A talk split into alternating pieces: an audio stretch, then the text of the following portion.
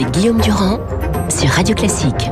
Tesson, Guylaine Télémère, bonjour. Est-ce que la déconstruction ne serait pas finalement la figure révoltée de la politique contemporaine? Tout foutre par terre, quoi. C'est le cas, par exemple, de Brexit, et c'est un peu le cas des Gilets jaunes. Oh, je ne, je ne compare pas l'un et l'autre de ces accidents. Ce serait une... Chez, chez euh, l'Angleterre, euh, situation anglaise m'attriste, la situation française m'attriste pas de la même façon. Euh, cette, cette tristesse est compensée par la lucidité. On, on, on se demande quand même euh, quel drôle de pays, quel drôle de temps et quel drôle de pays. Mais vous parlez duquel, Quelle légèreté. Je parle de la France. Ouais. Je parle de la France. Vous voyez, en quelques heures, à peine d'ailleurs, la situation, je dis pas qu'elle se renverse. Je dis Vous pas parlez de la versatilité de la presse. Oh, la presse, mais pas, pas de la, de la- de la de la classe tonalité de la politique. presse. Je parle de la politique, de la classe politique, je parle de la politique des gens qui ont en, en charge la responsabilité de l'avenir de ce pays. Enfin, il suffit. Mais vous parlez de qui, là De- je parle, Du président, je parle de je, je, je dis tout de suite, je suis ravi de ce qui se passe, de ce qui s'est passé hier. Je suis très très content, puis je, bon, bon, qui suis encore toujours, encore mais bref, j'essaie d'être objectif. Je suis personnellement, en tout cas, mal- malgré cette objectivité, très content de ce qui arrive à Macron. C'est-à-dire de ce retour en grâce si soudain et si spectaculaire après une descente aux enfers qui n'a, n'a- que je, dont j'avais jamais vu l'équivalent en intensité. Voilà, en quelques heures, en quelques jours, la situation semble se retourner. C'est d'une grande légèreté quand même. On est dans un, psycho, un psychodrame d'un pays gâté et qui Avant ne mesure, Guylaine qui ne mesure pas la chance qu'il a. Comment? Vous vous rendez compte qu'il s'est intéressé à des maires qui sont des notables euh, dans une pièce fermée et non pas à des gilets jaunes à ciel ouvert sur les Champs-Élysées. C'est quand même pas exactement euh, le même public. Ah ben. Je ne dis pas ça non, je ne dis pas ça non. Guylaine. Alors, D'abord, pour répondre à votre première question, je suis tout à fait d'accord avec vous. Il y a euh, entre le, le Brexit anglais et les gilets jaunes une tendance d'une partie des citoyens euh, à être, un- à être impulsif, à détruire. C'est le degré zéro de la politique et on s'aperçoit qu'on a besoin d'un système politique, euh, de corps intermédiaires, de partis politiques euh, pour fédérer les opinions et les exprimer. D'ailleurs, c'est ça que j'ai trouvé très intéressant hier. Enfin, de la vraie politique avec des arguments, des questions, des réponses argumentées, des vrais problèmes et plus simplement des irrécutations, Macron euh, euh, des missions et des choses qui euh, euh, sont sans fondement euh, démocratique. Donc euh, de ce point de vue là. Maintenant pour répondre à Philippe Tesson, oui, il y a un retournement de situation à l'égard de Emmanuel Macron, mais Emmanuel Macron a aussi fait un retournement. Il a semblé euh, mépriser les corps intermédiaires, euh, ne pas faire euh, Oui. beaucoup de cas des, des maires et là il s'est plongé dans la vie politique de château. terrain, il est sorti du château, il s'est exprimé, il a fait des concessions sur les 80 km heure, sur l'organisation des territoires, sur beaucoup de choses, tout en gardant son cap, puisque son objectif reste, il l'a dit dans sa lettre, il l'a redit hier, c'est de faire baisser le chômage, c'est de rendre la France compétitive, et tout ce qui sera, euh, toutes les propositions qui sont faites par les Français devront entrer dans ce cadre. Mais ma il a fait une grosse révolution. Il a fait acte de contrition. D'ailleurs, il l'a dit lui-même. Je croyais qu'une fois que j'étais là-haut, que j'avais l'onction du peuple, je pouvais foncer et faire ce que je voulais. Et c'est pas le cas. Donc il a, il y a un retournement de situation parce que lui-même a basculé. Mais nous sommes Ma- absolument oui, bah d'accord. oui. Mais n'essayons pas, n'essayons pas à alors, tout prix d'être juste non, et de compenser l'audace, de ce que nous venons de, Non, de on dire est ravis de ce qui par- s'est passé par, hier. Par Il- ce souci d'équilibrer le jugement. Non, Bon. je n'équilibre pas Bah, le non, genre. Je dis simplement. pas, mais en fait, tu te crois a quand même forcé il a d'a- changé. d'ajouter une réserve. Non, bah, il a Mais changé. ce que il je a veux changé. dire, Les, opposants dire à Emmanuel. Macron qui nous écoutent, qu'ils soient gilets jaunes ou qu'ils soient de droite, vont dire au fond, euh, c'est la caste des journalistes qui se promènent avec le président qui l'aime et ils lui disent des choses désagréables, puis un jour des choses agréables. Et fondamentalement, ils sont versatiles, donc ils sont pas crédibles.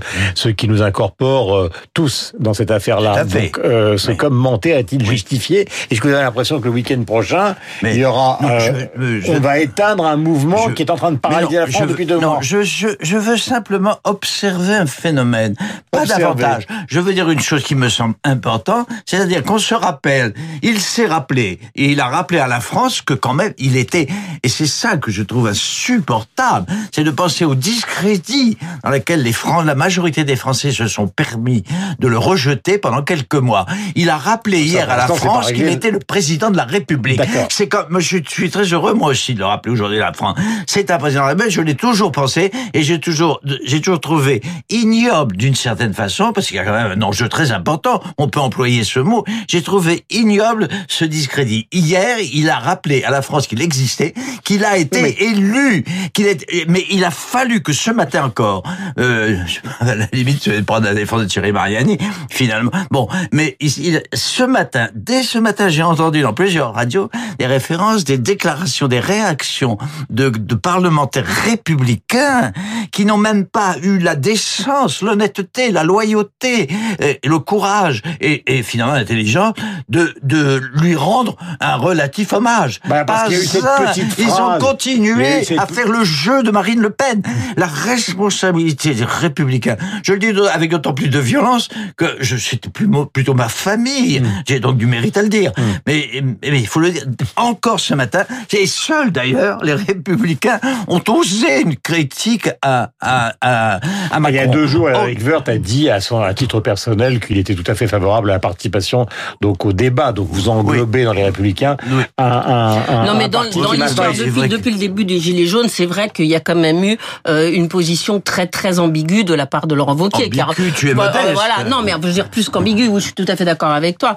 Euh, il a endossé le gilet jaune. D'ailleurs, ça a mis le feu dans sa dans sa ville euh, et il n'a pas tenu un, un, un discours responsable. ça- Mais moi, depuis le début, je pense qu'il a traversé une grosse crise. Je l'ai dit dès le début que c'était une énorme, disons, euh, révolte, mais que c'était pas une révolution parce qu'il n'y a derrière pas d'intellectuel, il n'y a pas de discours, etc.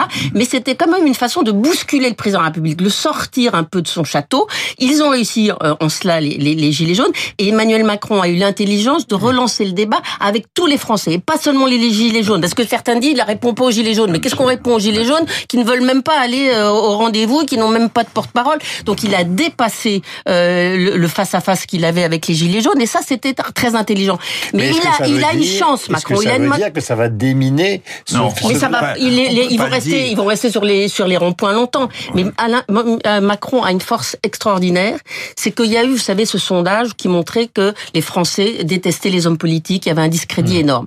Et la cote de popularité d'Emmanuel Macron chez les sympathisants LREM est de 80%. C'est énorme. Chez euh, chez Vauquier, elle est de moins de 30%. Chez Mélenchon, elle est de moins de 30%. Ça veut dire que dans son propre camp, il est solide. Et ben c'est déjà énorme. Question à tous les deux parce qu'elle est importante. Euh, On voit bien que la situation française euh, finalement est d'une certaine manière presque une bluette par rapport à ce qui se passe en Grande-Bretagne, euh, qui tourne totalement à la catastrophe. Et alors là, Attendez, c'est une- bluette qui quand même peut Non, tourner non. à la catastrophe. Il faut. Non, mais- C'est ça d'ailleurs, c'est là où j'ai pondéré, vous avez Oui, raison. Tout à fait. Voilà. Ce que je veux dire, c'est par rapport à Oui, la Grande-Bretagne, vous avez un pays Tout à fait. donc qui est un C'est pays vous qui avez raison. historique euh, pour l'ensemble euh, des relations et même de la culture. Enfin, quand on pense des relations qu'on a avec euh, les peintres anglais, la littérature anglaise, Shakespeare, le rock anglais, les les créateurs anglais, etc.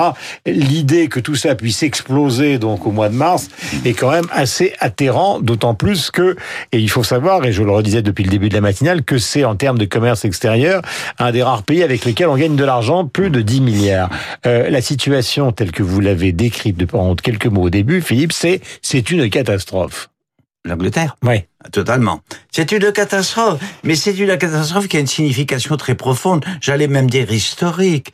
Euh, je ne dis pas, je ne vais pas jusqu'à dire que l'appartenance de l'Angleterre à l'Europe est, est contre nature, mais presque. Mais oui, mais oui, elle est contre nature. C'était la position de Rocard, Euh, on s'en souvient. Oui, c'est voilà. Alors c'est tout à fait différent. Donc le le, le problème qui se pose à la, à la grande à l'Angleterre, j'allais dire à la Grande-Bretagne, est un problème extrêmement sérieux puisqu'il renvoie aux racines profondes de l'identité britannique. Ce qui se passe en France est beaucoup plus léger finalement. C'est une question de forme. C'est une c'est un psychodrame que connaît la que vient de connaître et que connaît encore la France. Tandis que c'est un drame, c'est même une tragédie ce que connaît l'Angleterre. Oui, On est, je crois, tous d'accord là-dessus. Tout à fait, mais Non. ce qui est incroyable dans l'histoire britannique, quand je disais destruction, où j'évoquais Marguerite Duras, détruire, dit-elle, c'est que c'est quand même un suicide qui part au départ sur un sordide calcul politique. C'est-à-dire que c'est tout Vous un parlez d'Angleterre là Oui, je parle Là, je ne suis pas d'accord. Bah, Euh, quand Cameron a lancé ce référendum, c'était juste pour prolonger prolonger son pouvoir et ça se Oui. retrouve en un drame national, Guylaine. C'est ça qui est invraisemblable. Oui, tout à fait. Mais les Anglais, d'une certaine manière, si on reprend l'aspect historique de la chose, ne sont jamais sortis de leur ambiguïté. Pourquoi est-ce qu'ils n'ont pas adhéré Ils n'ont pas adhéré à l'euro? Ils ont toujours mis un pied dans l'Europe pour ce, Toujours. qui- ce qui les, ce qui les arrangeait, mais tout en espérant garder leur Tout grandeur avec le Madame Thatcher. Commonwealth, leur relation avec les États-Unis. Enfin, voilà, ils sont jamais sortis de cette ambiguïté. Ils ont, con- ils croient encore à ce rêve qu'ils sont une grande puissance à eux tout seuls et qu'ils vont pouvoir euh, commercer tout seuls avec l'Australie. Mais le monde est devenu très compliqué. Et ça, c'est intéressant parce qu'on va peut-être enfin faire un peu de pédagogie sur ce que c'est que le monde d'aujourd'hui, euh, avec euh, des échanges euh, très compliqués pour construire un Airbus. Et, il y a 170 pays euh, qui contribuent euh, par des pièces détachées, etc. Donc c'est- des, des années et des années de construction. La Suisse a un- une relation privilégiée avec l'Europe sans être dans l'Europe. Mais c'est des années et des années et des années de traités, de conventions, etc. Ça s'est accumulé. C'est extrêmement compliqué à faire. Et euh, la politique, c'est pas quelque chose de simple. Et c'est ce qu'on a vu hier dans le débat avec Emmanuel Macron et les maires, c'est que tout est compliqué. C'est pas c'est facile de dire ah on a pas assez d'argent pour l'agriculture. Oui, mais comment on fait? Et à chaque fois, on s'aperçoit que la solution, elle exige du temps, du travail et la coopération de tous. Dernière question, elle est pour vous, mon cher Philippe. Euh, au fond, comment fait-on pour que la haine, qui est quand même euh, un des éléments de la souffrance sociale, puisse s'arrêter? Alors la souffrance sociale, elle ne va pas s'arrêter, mais vous savez par exemple depuis la fameuse émission d'Emmanuel Macron avec nos confrères euh, de Mediapart et de euh, et de BFM TV, euh, qu'on lui a mis une pancarte à tort ou à raison, président des riches, et qu'au fond c'est c'est ça qui porte sur le dos depuis le début. Euh, la, la haine, c'est-à-dire la haine, c'est-à-dire quoi? Bah, la haine. c'est-à-dire la passion. Bah, D'où a- vient d'où vi- d'où vient la passion? Elle vient d'une elle vient d'une démesure, elle vient d'une d'une démission. De quel ordre? D'ordre finalement. Enfin, c'est vrai que ce que je dis est ringard, mais d'ordre moral. Euh, le, le problème est là. Euh, moral, enfin, vous voyez ce que je veux dire Moral, moral de. Macron au départ a dit tout à l'heure Guylaine. hein. Mais tout, tout, tout vient de là. Tout vient de là. Quelle, quelle est, quelle est la référence suprême de la, de, de la, de la perfection politique euh, euh, historiquement euh, de, dans la, de- Je parle du siècle. hein, Je parle pas, je parle pas de l'histoire. Mais d'ailleurs, c'est valable pour l'histoire. C'est De Gaulle. Euh, Qui a été l'objet de plusieurs attentats. L'a. Absolument, euh, absolument, qui a, suscité, qui a suscité la passion du fait, du fait justement de l'ambiguïté générale de la, de la morale politique euh, française depuis la libération. Voilà. Alors, on peut développer tout ça, mais je crois que le problème est essentiellement moral. S'il y a une crise, elle est là, elle est d'ordre civique et la responsabilité en appartient à la, à la moyenne de la classe politique française, politique français moyen. Euh, Merci. ça, c'est ma thèse. Merci. Euh, tu es d'accord, non? Moi, je pense qu'il y a beaucoup de frustration chez les gilets jaunes et la frustration, c'est très difficile à éteindre. C'est ça qui engendre la haine. Les gens ont le sentiment qu'ils ne maîtrisent pas leur destin, que leur vie est foutue. Et quand Emmanuel Macron dit il va falloir responsabiliser les gens, c'est vrai. Euh, on est plus fier quand on a gagné sa vie, quand on a réussi, que quand on a juste des aides sociales ou qu'on vit, euh, on vit mal. Donc ça, ça va être très long. Il va y avoir des gilets jaunes encore pendant des mois, à mon avis, oui. qui vont traîner euh, dans les carrefours. Ça va pas s'éteindre en quelques jours, mais euh, juste un chiffre. Là, là, là, cette année, on va avoir une augmentation du pouvoir d'achat qui va être euh, une des plus fortes des 15 dernières années.